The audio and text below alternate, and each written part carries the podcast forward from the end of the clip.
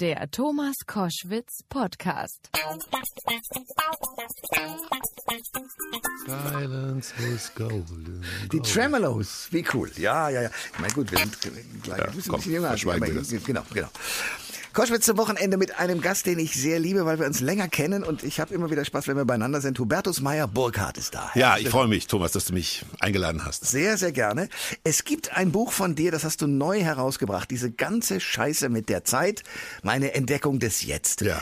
Der Buchtitel ist, lass es mich freundlich formulieren, so, dass man ihn, sagen wir mal, Kindern über zwölf nicht so nahelegen kann. Ach doch, ich kenne, ich kenne auch Kinder unter zwölf, die das Wort schon kennen. Ja, leider. Äh, Ja. Es ist ein Brachial, es war so ein Brachialseufzer, diese ganze Scheiße mit der Zeit, weil äh, ich wollte ein Buch über die Zeit schreiben schon immer, das ist mein fünftes Buch. Und, ähm, und in der Vorbereitung dieses Buches, da war noch kein Vertrag mit einem Verlag unterschrieben, äh, bekam ich eine Diagnose, wo man nicht jubelt. Ja? Und dann habe ich mir überlegt, was machst du jetzt? Also schreibst du das Buch weiter? Aber dann musst du, wenn du schon über die Zeit schreibst, diese Diagnose, die dich ja daran erinnert, dass die Lebenszeit begrenzt ist, das musst du mit integrieren. Und ich habe dann so ein bisschen dann rumgearbeitet zu Hause an dem Ding und war nicht zufrieden mit dem Manuskript. Und dann kam dieser Stoßhörfzer. Mein Gott, diese ganze Scheiße mit der Zeit. Und, Ja. und meine Frau, die zufällig äh, im Raum war, weil sie mir einen Kaffee gebracht hat, sagte, weißt du, Hubertus, das ist genau der Titel. Ähm, es ist, der Titel soll nicht provozieren. Jeder, der ein gewisses Alter, auch Thomas, wir beide sind knapp über 35. Ja, Ja, also genau, Und wir arbeiten knapp, dran, genau. knapp.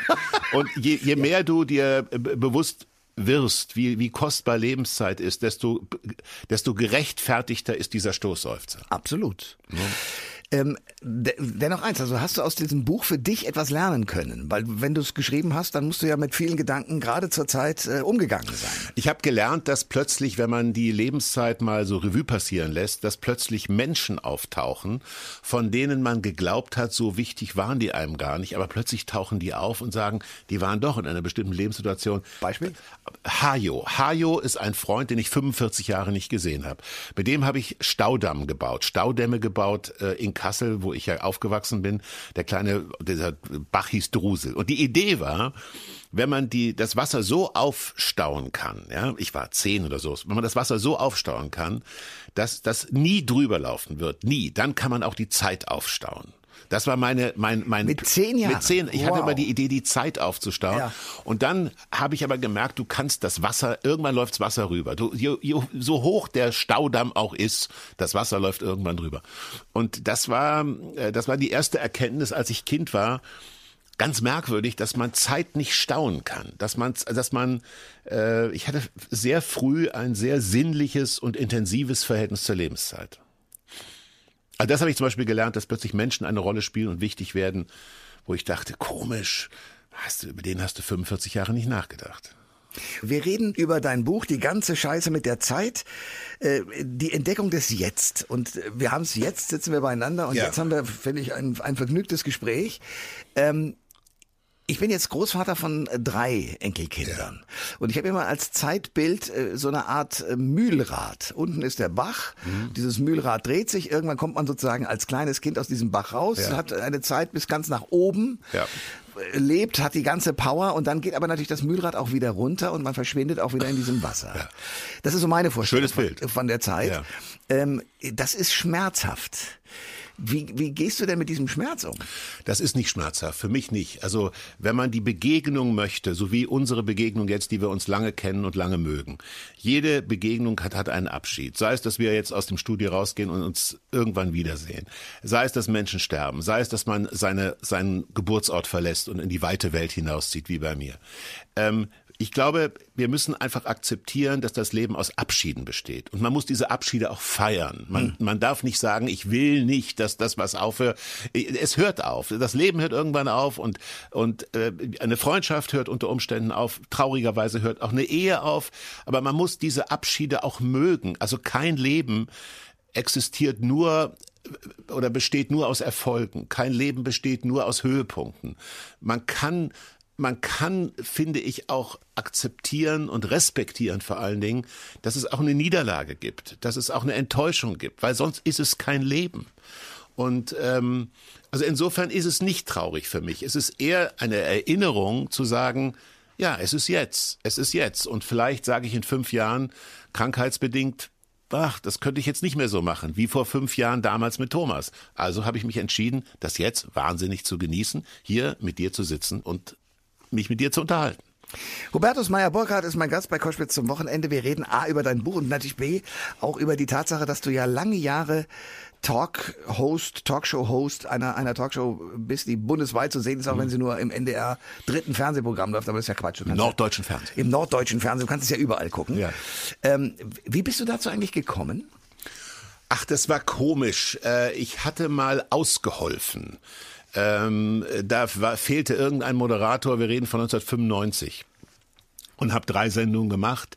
Und auf mich gekommen ist, man so absurd das klingt, weil ich auf dem Filmfest München, vielleicht so 1990, mal eine Videozeitung moderiert hat. Das hieß Videozeitung. Das ist jetzt Opa, Opa erzählt aus dem Krieg. Aber ja. ist ja schön, ja. Da, und die wurde so. am nächsten Morgen dann, da wurden, so in, Regisseure interviewt und am nächsten Morgen wurde die über solche, über solche endlos Videorekorder auf dem Filmfest München gezeigt. Und das hatte jemand gesehen und hat gesagt, der Meyer Burkhardt, man kann moderieren, lass den doch mal aushelfen. Ja.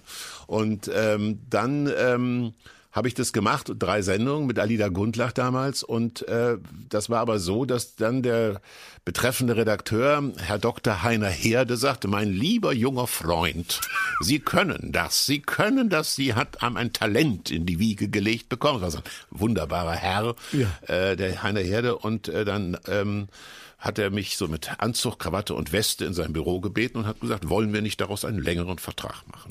Ist ja schön. Ja.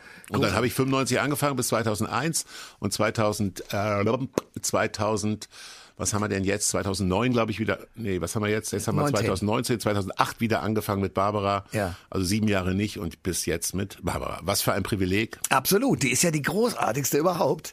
Ich weiß noch, dass sie weinend bei ihrem Produzenten in München saß, weil ich glaube, das blonde Gift war wieder mal abgesetzt worden. Ja, da habe ich sie gar nicht verfolgt. Ich habe ihre frühen äh, Gehversuche im Fernsehen ehrlich gestanden gar nicht gesehen. Aber ich finde, ähm, also sie gehört ähm, beruflich und auch durchaus privat äh, zu den großen Begegnungen in meinem Leben. Also sie ist nicht nur eben eine wahnsinnige Begabung, ein wahnsinniges Talent. Also ich finde immer, also wenn, wenn, wenn Kuhlenkampf in den 60er, 70ern die Nummer eins war, dann war das Gottschalk in den 80er und 90ern, im Grunde bis heute. Und Barbara ist, ist sozusagen die legitime Nachfolgerin jetzt fürs neue Jahrtausend. Ne? Ja. Also, aber sie ist eben, äh, und ich habe das Privileg, sie eben aus der Nähe äh, zu erleben, sie ist eben auch ein wunderbarer Mensch. Eine, ein Mensch, der, das sage ich immer, von dem eigenen Erfolg überhaupt völlig unbeeindruckt ist. Also das Wort bodenständig hat sie erfunden, gewissermaßen. du bist ja äh, deshalb, glaube ich, aus der NDR Talkshow ausgestiegen, weil du mehr als Filmproduzent wirken wolltest. Nee, ich habe neben der NDR, also was mancher vergisst, die NDR Talkshow war sozusagen das Spielbein und das Standbein war der Produzent. Ich bin ausgestiegen, weil ich in den Jahren im Vorstand von Axel Springer war und im Vorstand von Pro7 Sat1. Stimmt, also ein großer Chef auch noch obendrein. Ja, und dann habe ich aber nach äh, den sechs oder sieben Jahren gesagt, ich möchte wieder produzieren. Und als ich dann wieder produziert habe, fragte mich der NDR, wenn du nach Hamburg zurückkommst, um Film Filme zu produzieren, dann könntest du eventuell auch wieder die Talkshow machen. Großartig. Und ich weiß, das war ein unvergesslicher Moment und ich stand gerade am Flughafen in Brüssel. Das weiß ich deshalb so genau, weil ich da selten am Flughafen bin. Mhm. Und mich rief von der ARD Thomas Schreiber an und sagte, Hubertus, ich hätte jetzt auch deine Partnerin für die NDR Talkshow, wenn du demnächst wieder einsteigst. Und ich sage, Thomas, wer mag das sein? Und dann hat, sagt er, Barbara Schöneberger, die damals übrigens noch kein Star war. Ja. ja. Und da habe ich gesagt, das ist eine Sensation. Ja. Das ist eine Sensation. Und wir waren am Anfang nicht erfolgreich. Wir wurden schwer kritisiert. Ja, ja, ja weil äh, wir haben natürlich eine völlig andere Tonalität da reingebracht, als sie vorher war.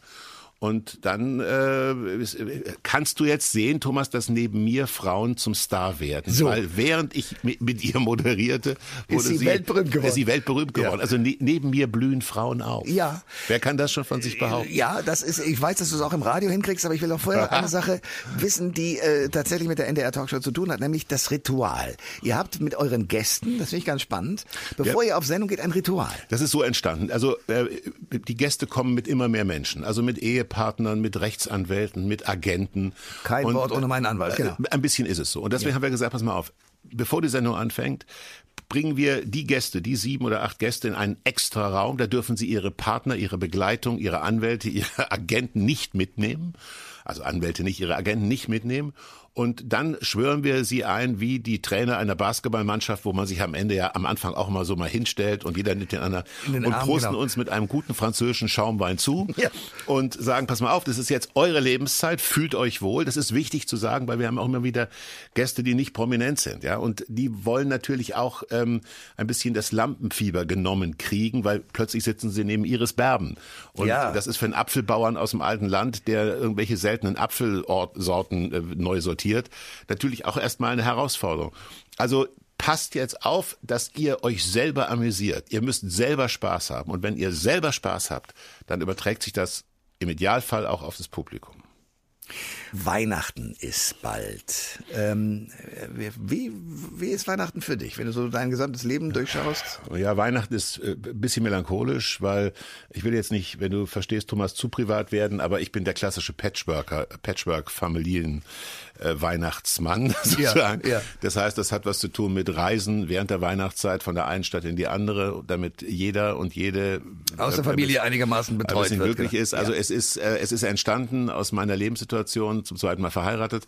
Äh, alle verstehen sich gut, Gott sei Dank, ja. Aber es ist äh, trotzdem so, ähm, das ist ein Weihnachten, wo ich immer ein bisschen zurückdenke an das Weihnachten meiner Kindheit und Jugend, Jugend vor allen Dingen, wo es, wo man sich so in Kassel fand, zusammenfand. Also Driving Home for Christmas, Chris Rea, so Ja. das war immer. Das ist nicht mehr so. Aber ich habe mich, äh, ich glücklich sein ist eine Entscheidung, pflegte meine Mutter zu sagen. Und ich hadere nicht und habe gesagt, okay, ich bin dafür. Es ist jetzt so, was hilft's? Aber es ist nicht das Weihnachten, mh, was man, wo man sagt, äh, man kommt zur Ruhe. Karl Valentin hat ja auch den schönen Satz gesagt, der große bayerische Komödiant hat den Satz gesagt, ich hoffe, ich kriege ihn hin. Wenn die stille Zeit vorbei ist, dann wird es auch wieder ruhiger. Das ist gut beschrieben. ähm, aber Weihnachten als, als Kind, also ich äh, zehre davon von mehreren Bildern. Einmal natürlich, ähm, meine Großeltern lebten noch und so weiter, da wurde da Weihnachten in Braunschweig gefeiert. Ähm, und ich glaubte an das Christkind und man äh, konnte mir auch noch vorgaukeln, dass man, oh, der ist gerade, gerade ist es vorbeigefahren. Ja, ja, und ja. ich habe es geglaubt. Und äh, es gibt eine zweite schöne Geschichte. Ich hatte irgendwann mal Weihnachtssendung, äh, damals als Nachrichtensprecher noch, und ich komme nach meiner Schicht, die pünktlich um 18 Uhr zu Ende war, aus dem Sender. Und es ist weiß draußen. Das war es vorher nicht. Also ich bin in den Sender rein, da war es noch grau. Das hat und, was, ja. ja, das ist für mich Weihnachten. Was ist für dich Weihnachten? Es ist schwer zu sagen. Du, also du, du merkst ja, ich rudere ein bisschen rum. Es ist ein heikles Thema für mich. Ähm, ich habe der Barbara Schöneberger neulich mal gesagt, Weihnachten ist für mich schon das Treffen von Menschen, die mir sehr nah sind. Äh, ich freue mich natürlich, mit meiner Frau zusammen zu sein, ja klar. Aber es ist nicht das Fest, wenn ich ehrlich sein darf, äh, was so im Mittelpunkt meines Herzens steht. Das ist es leider nicht. Ähm, vielleicht habe ich auch zu viel ähm, ja zu viel Abschiede genommen von zu vielen Menschen, die an die ich denke, wenn Weihnachten ist. Ähm, also der erste Höhepunkt ist, wenn der 22. Dezember kommt, weil die Tage wieder länger Das werden. geht mir genauso. ja. Und der zweite Höhepunkt ist, so traurig das ist, das sagen zu müssen, wenn so das neue Jahr beginnt und man sagt Januar, also bald ist Februar, bald ist März und der Frühling kommt. Ich bin, ich bin auch kein Mensch der dunklen Jahreszeit. Das kommt noch hinzu. Wenn es grau ist und wir haben nun mal in unseren Breitengraden auch nicht diesen satten Schnee und wo man das Gefühl hat, du stapfst durch den Schnee nach Hause. Es ist doch alles immer plus fünf Grad und, und Regen. Also ich, ich, ich würde gerne dir jetzt etwas optimistischeres sagen, aber ich kann es mit meinem Herzen nicht vereinbaren. Es ist nicht der, der Ort, wo Ja. ich mich wirklich seelisch zu Hause fühle. Es ist Der Ort, der zeitliche Ort. Du bist in der Talkshow zu Hause. Du hast ganz früher sogar, erinnere ich mich, äh, Late Night gemacht für Pro7 aus New York sogar. Und es ist saftig auf die Schnauze gefallen. Ja gut, aber es war ein, wir haben alle Versuche gemacht, ich ja, Ja. auch, bin glücklicherweise nicht äh, auf die Schnauze gefallen, ich durfte zwei Jahre machen, aber wurde dann sozusagen aus dem Verkehr gezogen, weil Harald Schmidt, äh, die strahlende Figur, auf den Schirm trat. Ähm, wenn du dir so die Fernsehwelt anschaust, also auch die Talkshows früher, ich erinnere mich, dass Fritz Teufel noch irgendwie... äh, Wassersch Wasserspritzpistole. Das gibt's heute nicht mehr, oder? Naja, Woran liegt das? Also ich glaube, die Skandale gibt es noch, es merkt sie nur keiner mehr. Ah. Also, was meine ich? Ähm, wenn, wenn, wenn früher Klaus Kinski Alida Gundlach auf das Gesäß geklop, geklopst hat, ja, dann dachte um Gottes Willen, also er hat gesagt, was haben Sie an einem schönen Propos? Da hat die Welt gesagt, oh, was für ein Skandal. Heute kann Charlotte Roach über Schamlippenpiercing sprechen und kein Mensch regt sich auf. Also das ist jetzt ein gegriffenes Beispiel. Äh, hat sie, glaube ich, nicht. Aber das ist jetzt ein Beispiel. Hm. Es ist einfach, man kann positiv sagen, die Welt ist liberaler geworden, toleranter. Man kann negativ sagen, die Welt ist auch ignoranter geworden. Also sie, es gibt keine Aufreger mehr. Äh, es liegt, glaube ich, nicht daran, dass die Sendungen braver werden. Es liegt daran, dass das Publikum nicht mehr nicht mehr aufzuregen ist. Das ist mein Eindruck. Beziehungsweise bei ProSieben, Joko und Klaas äh, bis an die Grenzen der Existenz gehen, um Show zu machen. Äh, richtig. Also ich glaube, und äh, es gibt einen anderen wichtigen Punkt. Die Menschen, das muss man deutlich sagen, die in die Talkshow kommen, haben ein Interesse. Sie haben ein Buch, sie haben einen Film, sie haben ein, ein, ein, eine, eine CD oder einen Tonträger. Und es war ja auch schon immer so, wenn Thomas Gottschalk bei Wetten das kurz vor Weihnachten Madonna hatte oder Rod Stewart, dann ja doch deshalb, weil sie im Weihnachtsgeschäft den neuen Tonträger, die neue CD draus hatten. Das heißt, die kommen mit dem Interesse und dieses Interesse äh, glaube ich, führt dazu, zu sagen, ich muss jetzt auch gut aussehen und ich muss das Produkt zweimal nennen. Und da, ich weiß, dass viele Zuschauerinnen und Zuschauer und Zuhörerinnen und Zuhörer das furchtbar finden. Aber man muss einfach das akzeptieren. Das ist traurig, aber es ist so. Hubertus Meyer-Burkhardt ist mein Gast bei Koschwitz zum Wochenende. Es gibt noch etwas, was ich persönlich traurig finde, weil ich es noch anders erlebt habe. Bei eurer NDR-Talkshow, ähm, die inzwischen, glaube ich, aufgezeichnet wird, ja. weil die Damen und Herren anschließend dann noch nach Hause wollen oder ja. man Hotelkosten sparen kann. Ich durfte das noch erleben, bis Mitternacht wurde gesendet, ja. sogar drüber hinaus. Und anschließend gab es eine sogenannte Aftershow-Party. Ja. Das habt ihr nicht mehr, oder? Ja, ich muss zum einen sagen, dass wir es zwei Stunden vorher aufzeichnen, heißt, wir, es wird nichts geschnitten. Es ist einfach live on tape, heißt das. Es wird aufgezeichnet und dann gesendet. Das liegt aber auch daran, wir haben bisweilen auch mal ältere Gäste und die sind einfach kurz vor Mitternacht auch einfach der Biorhythmus, das ist nicht toll. Ja. Und äh, in der Tat ist es so, äh, wir kriegen, weil wir eben, es gibt einen späten ICE nach Berlin und wir kriegen bestimmte Gäste. Die meisten kommen nun mal aus Berlin. Das muss man auch akzeptieren, weil zu der damaligen Zeit, da gab, war Berlin noch nicht so der Mittelpunkt nee, der Welt. Genau. Und die kommen lieber zu uns, wenn sie nachts zurück können. Ja, und das ist schon ein Argument. Die Feier danach, die du ansprichst, das erlebe ich auch als Filmproduzent. Also ein Abschlussfest. Früher, wenn du einen Spielfilm zu Ende produziert hast, da haben die Oberbeleuchter gesoffen und die Schauspieler gesoffen und es war viel los und es wurde viel gelacht und es wurden auch mal frivole Witze erzählt. Es ist alles etwas vernunftbestimmter geworden. Es ist ein bisschen weniger Alkohol, was ja auch nicht so ganz schlecht ist. Es ist ein bisschen, äh, die Leute sind mehr an Gesundheit interessiert, mhm. äh, an Fitness interessiert und ähm, wie jede Entwicklung hat es einen Vor- und einen Nachteil. Der Vorteil, dass wir alle ein bisschen länger leben und ein bisschen dünner sind und ein bisschen, bisschen mehr auf uns achten. Der Nachteil ist, dass alles so vernunftbestimmt ist, dass ich manchmal sage, vor allem bei den Jüngeren, sage, Kinder, aber das kann doch nicht alles sein. Ein bisschen Leben wäre doch auch ganz schön. Hubertus Meyer-Borkert ist mein Gast bei Koschwitz zum Wochenende, Filmproduzent. Äh, für die Damen und Herren, die sich in der Branche nur insofern auskennen, als dass sie wissen, dass es zum Beispiel Pretty Woman als Film gibt. Ja. Was ist ein Filmproduzent? Naja, zum, man muss ja sagen, was ist ein Film? Ein Film hat zwei Momente. Der eine Moment ist, du musst eine Geschichte erzählen, du brauchst ein gutes Drehbuch und du musst ja eine Geschichte haben, die du auf so. Das zweite ist, wir reden jetzt nicht von Pretty Woman, der hat zweistellige Millionenbeträge wahrscheinlich gekostet, aber ein Fernsehfilm in Deutschland ist auch unter zwei Millionen knapp zu machen. Das heißt, du hast eine enorme, das Wort heißt Kapitalbindung. Du musst das Geld einsammeln und du musst das, du musst Vertriebsverträge äh, machen. Also äh, heute komplizierter denn je. Es ist ein kompliziertes Geschichte, eine komplizierte Geschichte. Also geht der erst in, geht der erst ins Pay TV oder geht der erst in in, äh, in, in Free Channel oder gibt es noch eine DVD-Auswertung, heute immer weniger.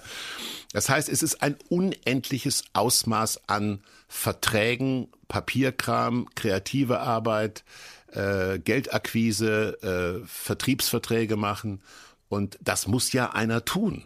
Ja, also äh, und teilweise auch mit eigenem Geldeinsatz. Ich habe einmal äh, relativ viel privates Geld gehabt in einem Film, wo Roger Willemsen das Buch geschrieben hat und Franka Potente die Hauptrolle gespielt hat. Kleine Lichter hieß der Film. Der war ein Megaflop. Ja, da, also mhm. da habe ich auch richtig empfindlich Geld verloren.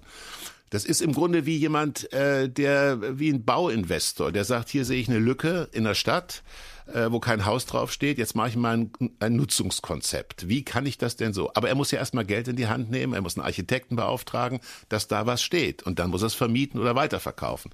Im Grunde ist mein Beruf des, der, des Produzenten ein bisschen vergleichbar mit dem des Immobilien. Entwicklers. Aber äh, wirkst du als Produzent auch auf den Inhalt, wirkst du oder ganz stark, um Gottes Willen. Also ich, äh, ich, ich bin am Anfang der der der der der Wertschöpfungs, also der auch der kreativen Nahrungskette. Also ich habe jetzt gerade einen Film gemacht fürs ZDF ähm, über Psychiatrie. Barbara Auer spielt die Hauptrolle. Er wird irgendwie wahrscheinlich Anfang des Jahres 2020 äh, gesendet. Mir ist äh, Psychiatrie ein sehr nahes Thema, was einen familiären äh, Bezug hat, über den ich ungern sprechen möchte.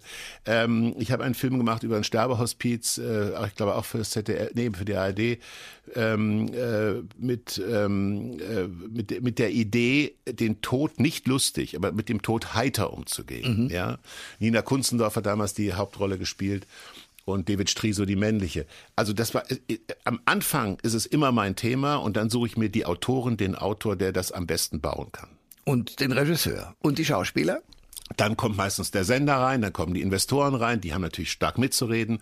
Was am Ende dann entsteht an Bild, an Besetzung und so, das, da reden dann wahnsinnig viele Leute rein. Übrigens hängt es natürlich ganz stark davon ab, wer das Geld mitbringt. Wie man in Russland sagt, wer, äh, wer das Geld hat, bestellt die Musik. du hast, wenn ich das richtig mitgekriegt habe, traurig, aber so ist es nun mal. Ich glaube, den letzten Film mit Hannelore Elsner gemacht. Nee, nicht den letzten. Sie hat noch ein paar weitere gemacht, aber der Film hieß Mein letzter Film. Okay. Vielleicht ist so das Missverständnis äh, entstanden und der hieß Mein letzter Film und äh, den habe ich mit Oliver Hirschspiegel gemacht, dem Regisseur und der war insofern spektakulär, weil es ein Film mit einer Person war äh, mit einem Schauspieler, mit einer Schauspielerin. Ich habe das zweimal das Risiko gemacht, äh, das Risiko eingegangen. Das zweite war ein ganz gewöhnlicher Jude. Mhm. Hieß der Film mit Ben Becker und die Hannelore hat damals den Bundesfilmpreis bekommen für den Film. Und äh, die Idee, sie zu holen, war deine? Das war absolut meine, ja, ja. Ich bin in Frankfurt, wo wir das ja aufzeichnen, mit zu Bodo Kirchhoff gefahren, der hier in Frankfurt lebt, der Literat und der aber auch schon ein Tatort-Drehbuch geschrieben hat und der und habe gesagt, Bodo, ähm, du kennst doch die Hannelore, ich habe da folgende Idee, dass nämlich eine Frau in dem Alter, in dem die Hannelore damals war, da war sie so 60, 61, äh, dass sie ein Video macht und sagt, es ist mein letzter Film und ich verabschiede mich in diesem Video von meinem letzten Liebhaber, also von meiner letzten großen Liebe. Ich werde vielleicht noch Liebhaber haben für eine Nacht, aber das ist der Abschied, weil ich bin jetzt in einem Alter, wo ich das auch I close the office. Ich hab, ich will nicht mehr, ja. Und das ist ein, ein bittersüßer, melancholischer Film über Abschied, über über das Leben, also über Lebenszeit und alles hat seine Zeit. Du kannst eine Party nicht nachholen. Ähm, und es ist ein ganz, ganz gelungener Film geworden. Nochmal, da, äh, also dank Bodo Kirchhoff Buch und Oliver Hirschspiegel Regie. Ich lerne gerade, dass du ähm, durch diese Aufgabe ja äh, wahrscheinlich deutlich komplizierter als als Buchautor, aber ganze Universen entwirfst. Ist es so? Weil ja. ich wenn du einen Film denkst, so wie du mir das gerade schilderst. Ja, und er begleitet dich, Thomas, das macht den großen Unterschied zu einem Buch aus. Ein Film begleitet dich fünf Jahre deines Lebens. Äh, von der ersten Idee bis zum Exposé, bis zum Treatment, bis zum Buch, bis zur richtigen Buchfassung, manchmal sechs, sieben Buchfassungen, dann der Regisseur, dann die Schauspieler, dann die Dreh, der Dreh. Du, du, du kannst immer rechnen, vier Jahre, vier Jahren bist du gut äh, fünf Jahre ist realistisch. Und wenn es ein historischer Film ist, wo du mehr Geld brauchst, dann musst du sagen sieben Jahre. Also die Kollegen, Wegen der Kostüme, oder? Ne, äh, Geld. His Historie kostet mehr Geld. Okay. Ja. Also das heißt, man, aber ich muss mich bei dir bewerben, wenn ich zum Beispiel in der ARD ein Ermittler werden möchte in irgendeinem berühmten Film. Nein, da würde ich mir schon, also äh, wenn du äh, bewerben, also es ist, es ist, nein, es sind mittlerweile Castingagenturen spielen eine ganz große Rolle. Also als ich angefangen habe vor vor 25 Jahren zu produzieren, habe ich mit den Schauspielern noch selber geredet. Heute hat jeder Schauspieler wie in Amerika seine Agentin, wenn man ihn nicht persönlich kennt. Also was ich oft mache, wenn ich Schauspieler sehr sehr gut und sehr lange kenne, pass mal auf, ich rufe morgen deine Agentin Agentin an mit dem und dem Drehbuch. Also tu überrascht, ja, aber ich habe hier was und vielleicht gebe ich es dir schon mal und ja. dann so und ja. dann, äh, aber das darf deine Agentin nicht wissen, ja. Das passiert schon mal. Es ist heute sehr viel nüchterner geworden, einen Film zu produzieren. Du redest sehr viel mit Anwälten, sehr viel mit Agenten und äh, was der was der Sache ein bisschen den Charme nimmt, aber gleichzeitig auch es professioneller werden lässt. Buchschreiben geht bei dir wie lange? Ist glaube ich dein fünftes Buch jetzt, ne? Also mein fünftes Buch, ich habe drei Romane geschrieben, das ist meine Tage mit Fabienne. Auf Großartig. Äh, wird unter Umständen verfilmt. Da Ja. ist eine Produktionsfirma, ich gelesen, äh, die, gefallen, die, ja. die äh, Filmoption äh, erworben. Meine Tage mit Fabienne ist auch das Buch, was ich am, am, am, wirklich in den, ans Herz geschlossen habe. Ähm, naja, ein Buch begleitet dich, wenn du die Idee hast. Ja, wenn du die Idee noch nicht hast, noch länger. Aber wenn du die Idee hast, begleitet es dich ein Jahr. Minimum. Minimum. Weil du kannst nicht jeden Tag schreiben, dann wirst du kirre und du schmeißt auch mal 30 Seiten wieder weg. Aber es ist schon Arbeit. Es ist Arbeit. Es ist, du kannst über, das Schöne ist, du brauchst keinen anderen. Du kannst auf Mallorca sitzen oder auf Korsika und kannst schreiben. Der Nachteil ist, es verlässt dich nicht mehr. Du wachst auf mit dem Buch, du gehst ins Bett in das Buch. Meine Frau sagt immer, du hast denn so einen Gucker. Ja, wenn ich mit ihr irgendwo essen gehe und dann habe ich so einen Gucker und dann ja, ja, dann spricht sie mich an und sagt, woran denkst du? Und dann denke ich an das Buch und äh, aber es wenn man wenn man Spaß am Kreativen hat, ist es das Buchschreiben die Königsdisziplin, finde ich. Ja, und das Talken in gewisser Weise auch. Und deswegen freut es mich sehr, dass du äh, mein Gast warst in dieser Sendung. Thomas, zu dir komme ich immer überall hin, morgens um vier und abends um elf. Das ist äh, immer ein Vergnügen bei dir. Danke sehr. Bis dann. Mhm. Tschüss. Alle Informationen zur Sendung gibt es online auf thomas-koschwitz.de.